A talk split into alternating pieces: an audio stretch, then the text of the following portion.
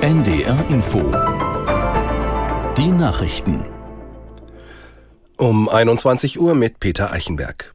Im Gazastreifen sind nach Angaben des palästinensischen Gesundheitsministeriums bei einem israelischen Luftangriff mehr als 200 Menschen getötet worden. Andere Quellen sprechen von mindestens 500 Toten. Aus Tel Aviv Jan-Christoph Kitzler. Demnach wurde das Gelände des Achli Arab Krankenhauses getroffen, das in Gaza-Stadt von der christlich-anglikanischen Kirche betrieben wird. Zahlreiche Menschen hatten dort Schutz gesucht. Bei dem Luftangriff kam es offenbar zu einer Explosion. Auf ersten Bildern sind viele Getötete zu sehen. In den letzten Tagen waren Zivilisten aus dem Norden des Gazastreifens aufgefordert worden, das Gebiet zu verlassen. Rund 600.000 Menschen sollen dem gefolgt sein. Viele Menschen sind aber noch im Norden geblieben.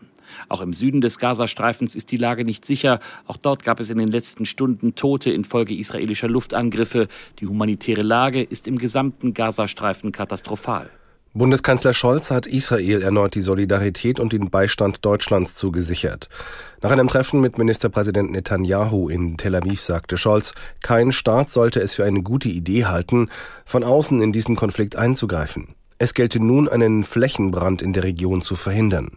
Wegen Raketenalarms musste der Kanzler während seines Besuchs mehrmals einen Schutzraum der deutschen Botschaft aufsuchen. Die Ukraine hat nach Angaben von Präsident Zelensky erstmals US-Raketen vom Typ Attackams eingesetzt. Zelensky sagte, die Raketen hätten sich bewährt. Er ließ aber offen, wann oder wo sie zum ersten Mal eingesetzt wurden. Die Attackams haben eine Reichweite von bis zu 300 Kilometern. Die gelieferten Exemplare wurden aber Medienberichten zufolge gedrosselt. Der Republikaner Jordan ist bei der Wahl zum Vorsitzenden des US-Repräsentantenhauses im ersten Anlauf gescheitert. Aufgrund von Gegenstimmen aus der eigenen Fraktion kam der Vertraute des früheren Präsidenten Trump bei der Abstimmung nicht auf die nötige Mehrheit.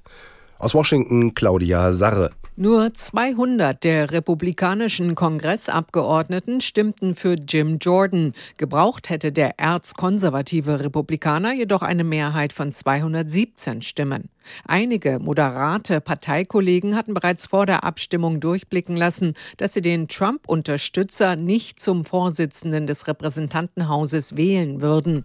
Jordan gilt als rechter Hardliner und glühender Trump-Anhänger. Die TSV Hannover Burgdorf ist mit einem Sieg in die Gruppenphase der Handball European League gestartet. In ihrem Auftaktspiel setzte sich die Mannschaft von Trainer Prokop beim HC Kriens Luzern mit 31 zu 23 durch.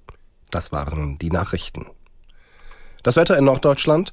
In der Nacht locker bewölkt oder klar. Tiefstwerte auf den Inseln 10 bis 5, im Binnenland 4 bis 0 Grad. Morgen vorerst Nebel oder Hochnebel, ansonsten verbreitet trocken 12 bis 14 Grad. Die weiteren Aussichten am Donnerstag wechselhaft bei 8 bis 16 Grad. Es ist 21.03 Uhr.